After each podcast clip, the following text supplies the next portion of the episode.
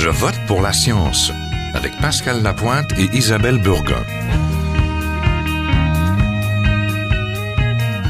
Aujourd'hui, quand la science anime le débat. Bonjour à tous, bonjour Pascal. Bonjour Isabelle.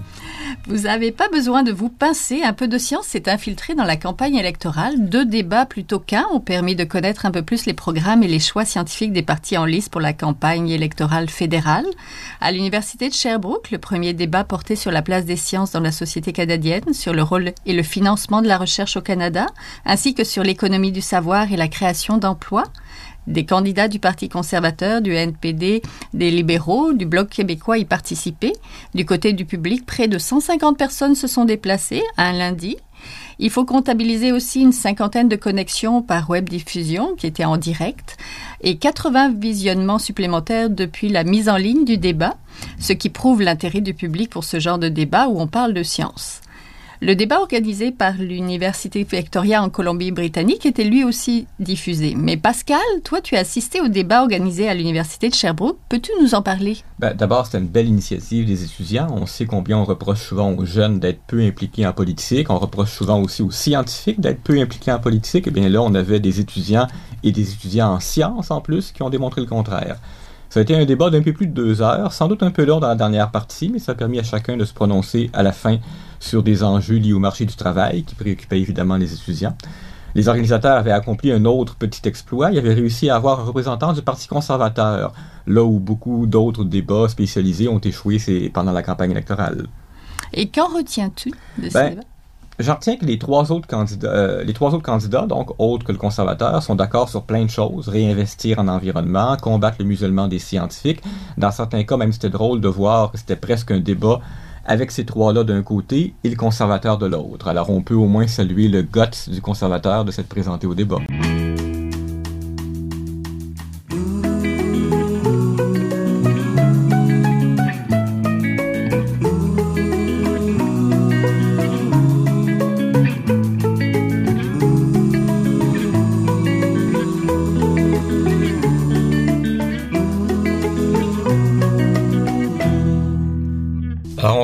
Présent par téléphone Vincent Ducharme, qui est étudiant au doctorat en informatique à l'Université de Sherbrooke, chargé de cours et président du regroupement des étudiants-chercheurs en sciences de l'Université de Sherbrooke, le Rexus, depuis 2011. Il a participé à l'organisation des deux autres débats lors des élections provinciales précédentes. Bonjour Vincent. Bonjour. Alors Vincent, donc à ce débat à l'Université de Sherbrooke, il y avait 150 personnes, plus d'une centaine de visionnements. On sait que parler de science dans une campagne politique, ça intéresse une certaine clientèle. Mais est-ce que les politiciens sont faciles à mobiliser? Est-ce que c'était facile de mobiliser les politiciens pour ce débat? Euh, ben, certains politiciens sont plus euh, faciles d'approche que d'autres, surtout pour parler de science. Euh, on s'en doute avec euh, tout ce qui s'est passé dans les dernières années. Par contre, à force de persévérance, on finit quand même par être capable de les convaincre. Donc, on a quand même été capable d'aller chercher des candidats de tous les partis pour notre débat. Ben justement, vous aviez même un candidat conservateur. On va parler tout à l'heure avec l'autre invité de, de, du débat de Victoria où ils n'ont bon, pas réussi à avoir un débat conservateur. Et la Fédération des cégeps aussi qui n'était pas arrivée. Comment, comment vous avez réussi cet exploit? Euh, en envoyant beaucoup, beaucoup de courriels, je crois qu'ils se sont peut-être sentis un petit peu harcelés. Euh, donc, naturellement, nous, on a été très contents qu'ils nous envoient, euh, qu'ils nous envoient quelqu'un. Euh, peut-être que par les voies qu'on a passées, c'était différent de, de ce que les autres euh, regroupements ont essayé de faire. Euh, nous, on a contacté directement la, la permanence du Parti conservateur pour demander encore et encore et encore un candidat. Puis on a fini par avoir une réponse euh, deux jours avant l'événement.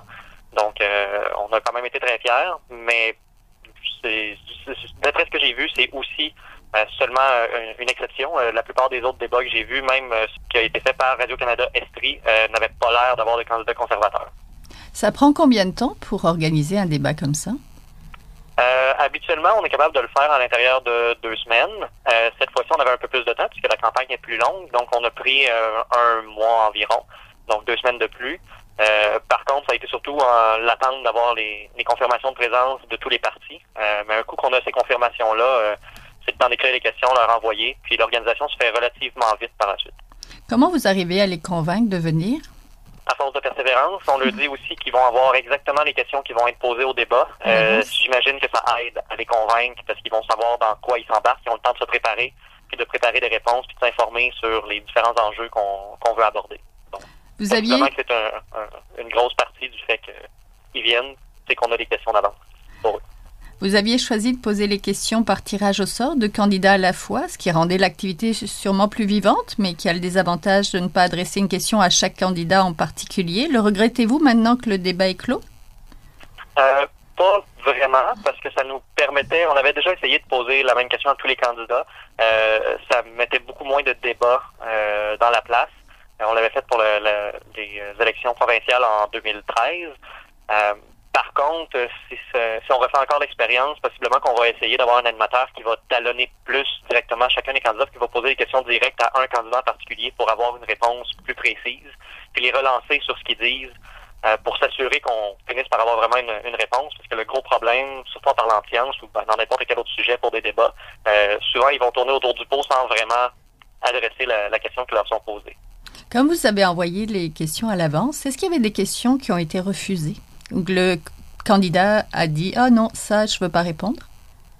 Euh, pas directement à nous. C'est sûr que lorsqu'on a posé certaines questions lors du débat, euh, il y a des candidats qui ont juste divergé complètement vers une autre question.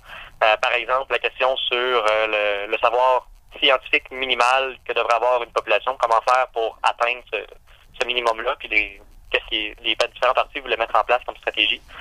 ils ont divergé vers l'environnement. Donc les deux candidats avaient rien à dire là-dessus, donc ils ont décidé de parler d'autre chose. Ce qui a été un peu dommage, mais ça, a permis, ça les a permis quand même de parler d'environnement dans, un débat. Remarquez qu'à votre défense, on peut dire que quand on écoute les débats des chefs, on a vraiment l'impression que les candidats patinent beaucoup et répondent très souvent à côté de la question. Ça m'a semblé être moins souvent le cas chez vous. Est-ce que c'est votre impression aussi ou si au contraire vous êtes déçu de les avoir vus patiner? Euh, ben, en fait, euh, c'est un peu moitié-moitié. On a eu certains candidats qui ont bien répondu à certaines questions, euh, d'autres qui ont souvent patiné. donc, ça dépendait vraiment des questions et des candidats. Mais en ayant regardé le débat des chefs de Radio-Canada aussi, j'ai trouvé que notre débat avait légèrement eu moins de patinage et des réponses un petit peu plus directes à nos questions. donc, c'est sûr qu'à ce niveau-là, on est content. mais il faut regarder plus vers le milieu du débat, parce que si on regarde juste le début de notre débat, les questions, les, réponses n'étaient pas du tout euh, sur la question. C'est sûr qu'on va inviter les gens à visionner euh, votre débat en ligne. Je suppose que vous allez le laisser encore en ligne un petit, un petit bout de temps. Mais moi, j'aimerais savoir un petit peu, pour quelqu'un qui ne l'aurait pas regardé, de quoi vous avez parlé et quelles sont vos frustrations par rapport à certains sujets? Oui, ben en fait, on avait divisé les questions en trois grands thèmes. Donc, le premier, c'était sciences et société. Le deuxième, financement et orientation de la recherche. Et le troisième, c'était euh, sciences et économie. Donc, euh, le premier thème, euh, les candidats ont eu beaucoup plus de difficultés à répondre aux questions. C'était peut-être des questions aussi un petit peu plus ouvertes, moins évidentes à répondre. Par exemple, la présence des femmes en sciences et en génie, euh, donc ou même le musellement des scientifiques. Donc, celle-là été quand même relativement bien répondue, par contre. Mais les, les autres de ce thème-là étaient un petit peu plus un petit peu plus vagues. par contre, au niveau de l'orientation de la recherche puis de sciences et économie, ont quand même donné quelques réponses intéressantes, plus précises sur les questions. Par exemple, quel devrait être le rôle des, euh, des centres de recherche fédéraux pour aider la recherche au Canada. Euh, ou par exemple, qu'est-ce qu'ils comptent faire pour euh, créer plus d'emplois spécialisés pour toutes les, tous les étudiants qui sortent avec une maîtrise ou un doctorat dans des domaines où il n'y a pas beaucoup d'emplois présentement. Donc ça, ça a quand même été intéressant d'avoir ces réponses-là. C'est ce qu'on peut s'attendre en regardant le, débat de, des réponses à ces trois grands thèmes-là en lien avec la recherche et la science. C'est quoi qui répondait? ben, par exemple, que ben, naturellement c'est très important, qu'ils ont chaque parti a des stratégies. Malheureusement, il y a certains partis que la stratégie n'était pas encore connue, donc ils n'ont pas voulu euh, s'étendre euh, sur le sujet, donc ils nous ont dit que ça allait être euh, sorti dans les dans les prochains jours. par contre, les, des réponses très précises on n'en a pas eu des tonnes. Par exemple, le Parti libéral, euh, le candidat a parlé un peu plus personnellement à ce niveau-là, mais pour les bourses aux étudiants, dans sa tête, tous les étudiants devraient avoir accès à des bourses de recherche. Mhm. euh, mais c'est possiblement pas la position officielle du parti, par contre, dans ce cas-là. À propos du musellement, c'est quelque chose dont on avait parlé un petit peu, où on a pu voir du moins que le NPD, par exemple, s'était prononcé un petit peu euh, sur leur plateforme. Qu'est-ce qu'il s'est dit à propos de ça, à votre débat à vous? Euh, ben, c'était le candidat libéral contre le candidat conservateur à ce, mhm. à ce point-là, si ma mémoire est bonne. Donc, euh, ce que le candidat libéral a dit, c'est que leur parti voulait mettre en place euh, un directeur parlementaire de la recherche ou quelque chose comme ça, qui ressemblait au directeur parlementaire du budget, mais pour s'assurer que la recherche était faite de façon indépendante, qu'il n'y avait pas de musellement et que de permettre aux scientifiques de parler quand ils veulent, euh, parce que c'est pas au bureau du premier ministre à faire euh, toute la toute, toute, toute, la gestion des euh, des communications pour euh, les scientifiques fédéraux.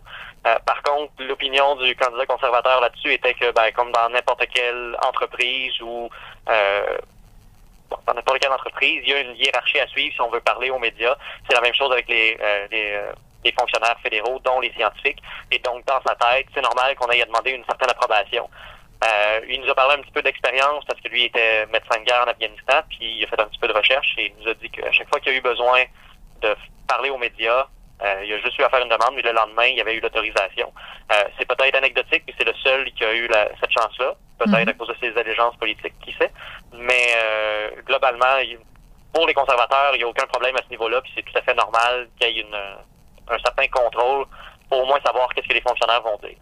Est-ce qu'on peut imaginer qu'à un moment donné, il y ait un retour d'un scientifique en chef. On en a un au Québec, mais justement au fédéral, on en a déjà eu un à un moment donné. Est-ce que, est que ça a été abordé?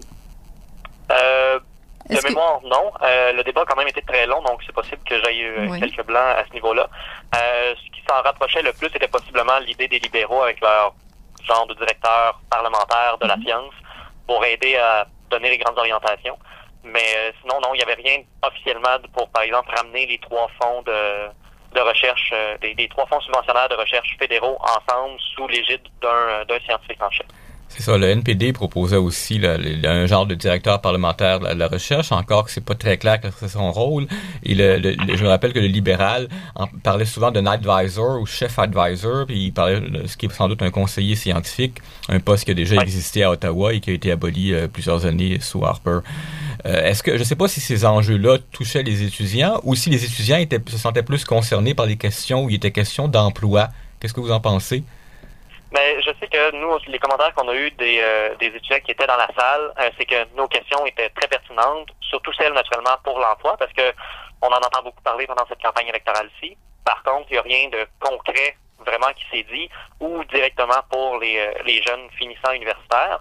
Euh, donc, c'est sûr qu'il y avait hâte d'entendre les réponses. Ils ont, sont un peu restés sur leur fin, par contre, parce que certaines réponses n'ont pas été aussi loin qu'ils l'auraient espéré.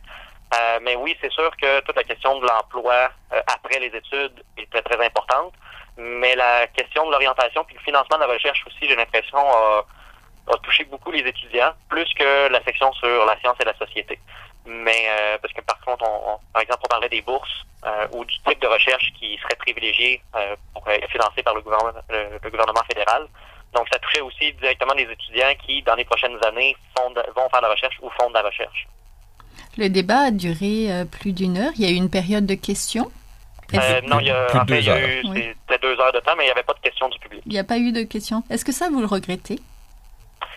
non, parce que euh, quand on a élaboré les questions, on avait quand même envoyé une demande euh, aux étudiants s'il y avait des sujets particuliers qu'ils voulaient qu'on aborde.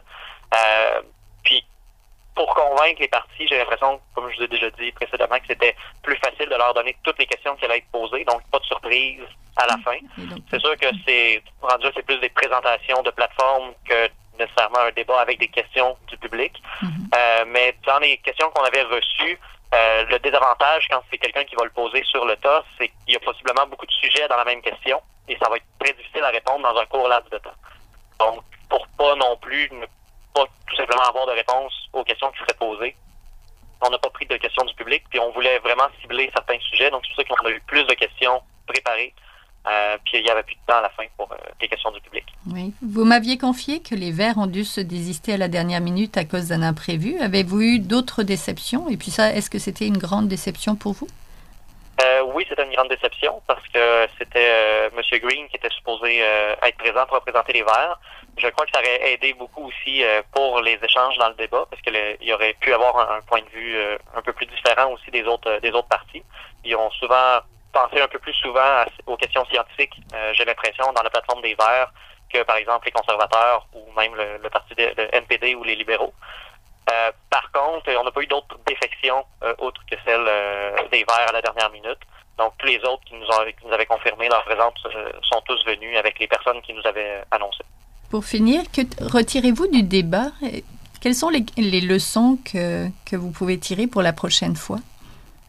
Euh, ben, les questions qu'on avait étaient relativement bien ciblées, donc je garder encore un peu dans ces registres-là. Peut-être un petit peu moins pour le, les questions du premier thème. Euh, par contre, au niveau de, de, du reste de l'organisation, c'était quand même pas si mal. Au niveau du déroulement, euh, comme j'ai dit tout à l'heure, peut-être avoir un animateur qui va plus talonner directement les, les candidats, plus des échanges entre animateurs et un candidat pour essayer de les, les obliger à, à se commettre sur les sur les vraies réponses. Puis ça peut aussi les aider à, à répondre adéquatement aux questions. Euh, parce que, par exemple, il y a plusieurs candidats qui n'avaient aucune idée c'est quelle était la différence entre les fonds de recherche fédéraux et les organismes subventionnaires fédéraux.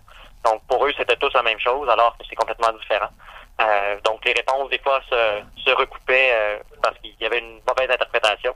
Un animateur plus plus impliqué dans le débat aurait pu ramener donner des précisions pour que les, les candidats puissent élaborer une autre une autre réponse pour répondre à la question. Vous avez participé à l'organisation de deux autres débats. Quand vous comparez oui. les trois, est-ce que oui. Est-ce qu'il y en a un qui vous semble plus abouti ou dont vous êtes le plus satisfait? Est-ce que c'est celui-ci? Parce que vous avez eu quand même beaucoup beaucoup de visionnements, c'est intéressant et beaucoup de personnes se sont déplacées aussi. Euh, en plus, c'était un lundi après-midi, ce qui n'était pas le moment euh, facile pour rassembler des gens. En effet. euh, oui, en fait, à mon sens, euh, comparé, si on compare aux deux autres débats d'avant, c'est vraiment celui-ci qui était le, le, plus abouti, le mieux organisé, où ça s'est le mieux déroulé. Euh, le deuxième aussi, avec le, quand on avait changé la formule, ça avait mieux été. Le premier a été euh, un plus grand flop. C'était notre première édition aussi, donc c'est plus euh, c'est plus normal, on apprend de nos erreurs. Mais euh, j'ai pas probablement ben, j'ai l'impression que si on organise un quatrième débat pour pour les prochaines élections, que ce soit provinciales ou fédérales, tout dépendant du type de gouvernement qu'on aura au fédéral, euh, la quatrième édition va être encore meilleure, mais euh, pour le moment, on est, on est nous très satisfaits du, du résultat qu'on a eu cette fois-ci. Puis en effet, le lundi après-midi, c'était pas l'idéal. Euh, L'idée principale était de l'avoir le jeudi de cette semaine-là. Par contre, c'était le débat des chefs le -hmm. soir. Donc, euh, on, on, a décidé de le déplacer euh, pour pas entrer en, en, conflit, puis avoir, espérer avoir au moins une, un minimum de couverture médiatique. Euh, parce que si c'était en même temps que le débat des chefs, on n'avait aucune chance. Mm. Bien, ben, on vous souhaite une campagne électorale assez vite pour pouvoir réexpérimenter la formule. Merci beaucoup pour cet entretien, Vincent. C'était Vincent Ducharme, qui est étudiant au doctorat en informatique à l'Université de Sherbrooke et président du Rexus, le regroupement des étudiants-chercheurs en sciences de Sherbrooke, qui a organisé un débat sur la science entre des candidats pendant cette campagne électorale. Merci, Vincent. Merci beaucoup.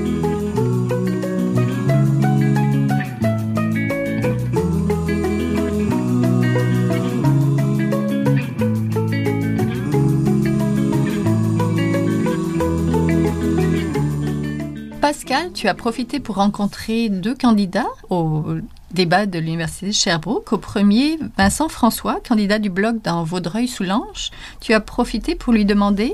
Ben, j'ai demandé, est-ce que vous craignez pas qu'un débat ce soit superficiel, ça conduise surtout à des réponses superficielles et puis que finalement on n'en apprenne pas tant que ça? On écoute sa réponse. C'est un débat, à un moment donné, il faut dire les choses. C'est-à-dire que, euh, oui, il y avait des petites piques, et puis j'en avais de ma part, mais je crois aussi que c'est pas inutile parce que sur le reste, on tombe facilement dans un ronron d'accord de oui, un peu plus d'investissement, oui, il faut mieux des choses plus équilibrées, oui, on est d'accord que la science c'est mieux que pas la science, etc. Euh, et que en même temps, euh, confronter des politiques à coups de millions les uns et les autres, ça n'a pas beaucoup plus d'intérêt.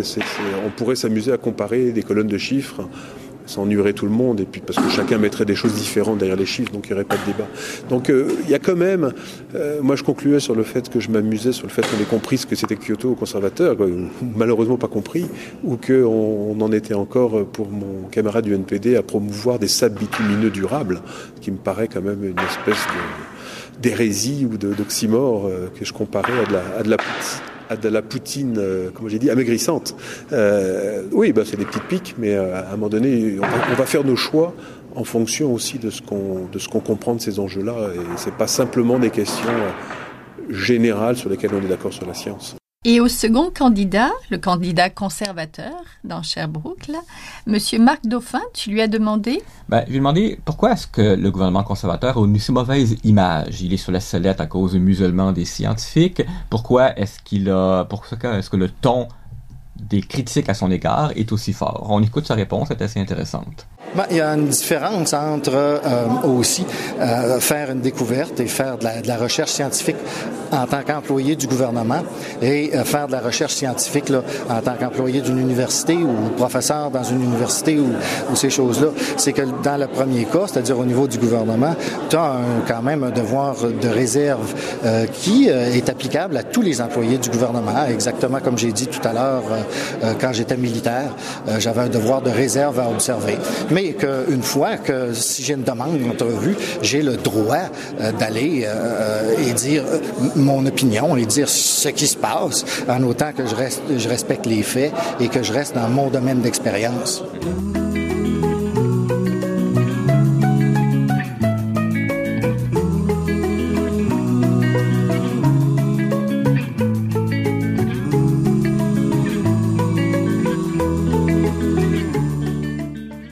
Rejoignons maintenant la professeure Marie-Claire Shanahan, titulaire de la chaire de recherche en éducation des sciences de l'Université de Calgary.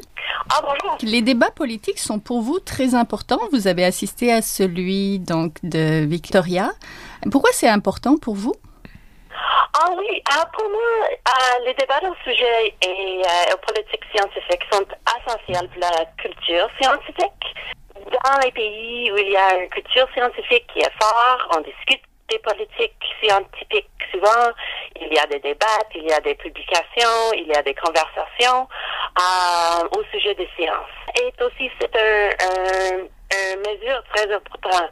Euh, les, euh, les débats comme ça, c'est une mesure très importante de la culture scientifique. Euh, et c'est quelque chose qui est important pour la public, le public Mhm. euh, qui sont plus satisfaits des sciences euh, quand il y a une culture très forte. Euh, et aussi, c'est important pour les élèves, les jeunes, parce que euh, avec une culture scientifique, on dit que euh, on montre que les scientistes, euh, c'est un c'est un rôle euh, très important. C'est quelque chose qui est utile.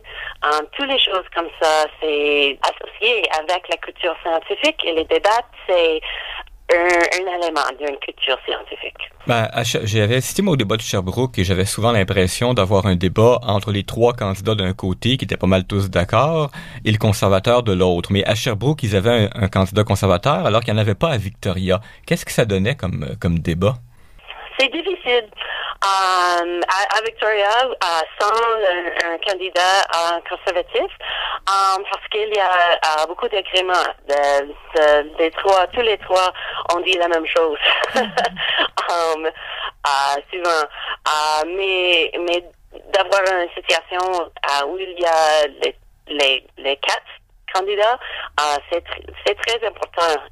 Et au- aussi, c'est d'avoir un, un, une personne qui qui a, qui a la voix du gouvernement. Ça, sans un candidat conservatif, c'est difficile d'avoir un, débat, euh, un vrai débat. Tous les trois ont dit vraiment la même chose au sujet, au sujet des politiques scientifiques.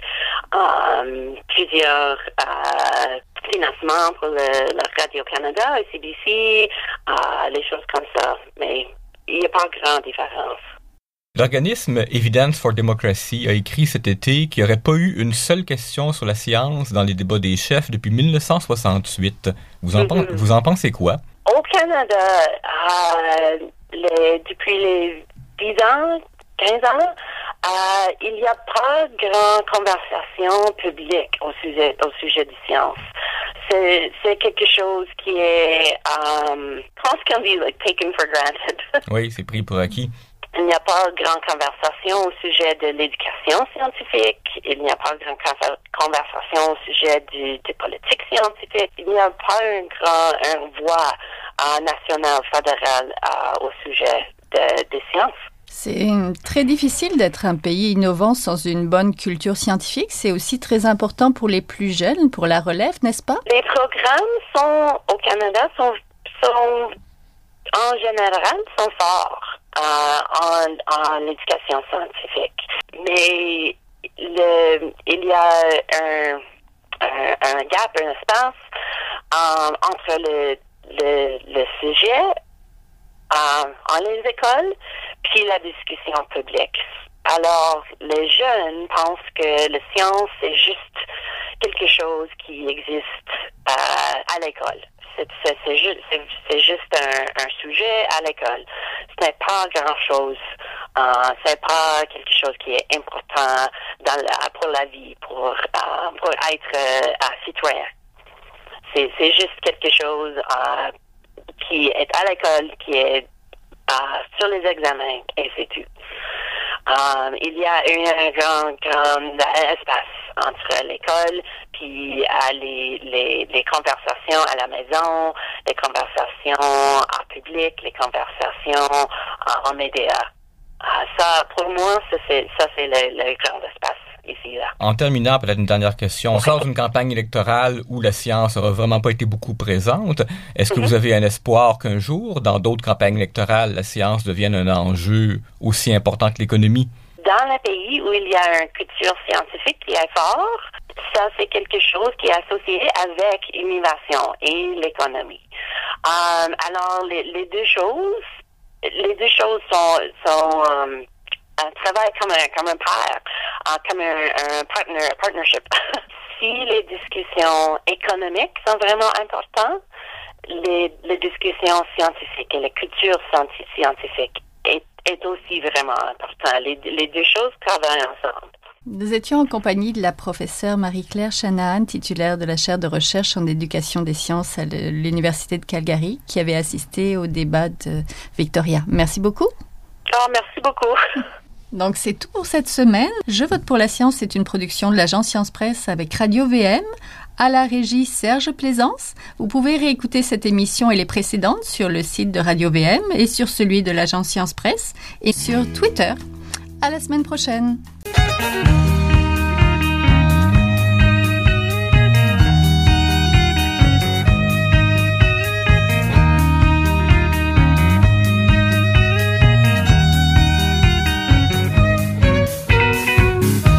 Jin Jiahua est un chercheur typique de ceux pour qui les progrès de la bioinformatique ont préséance sur le sens biologique et pour qui la grosse science constitue la seule logique. On y parle de génome, de transcriptome et de spliceosome, de traductome, de protéome et de foldéome, de kinome, de protéasome, mais pas du glaucome de Guillaume, de signalosome vers les lysosomes, ah,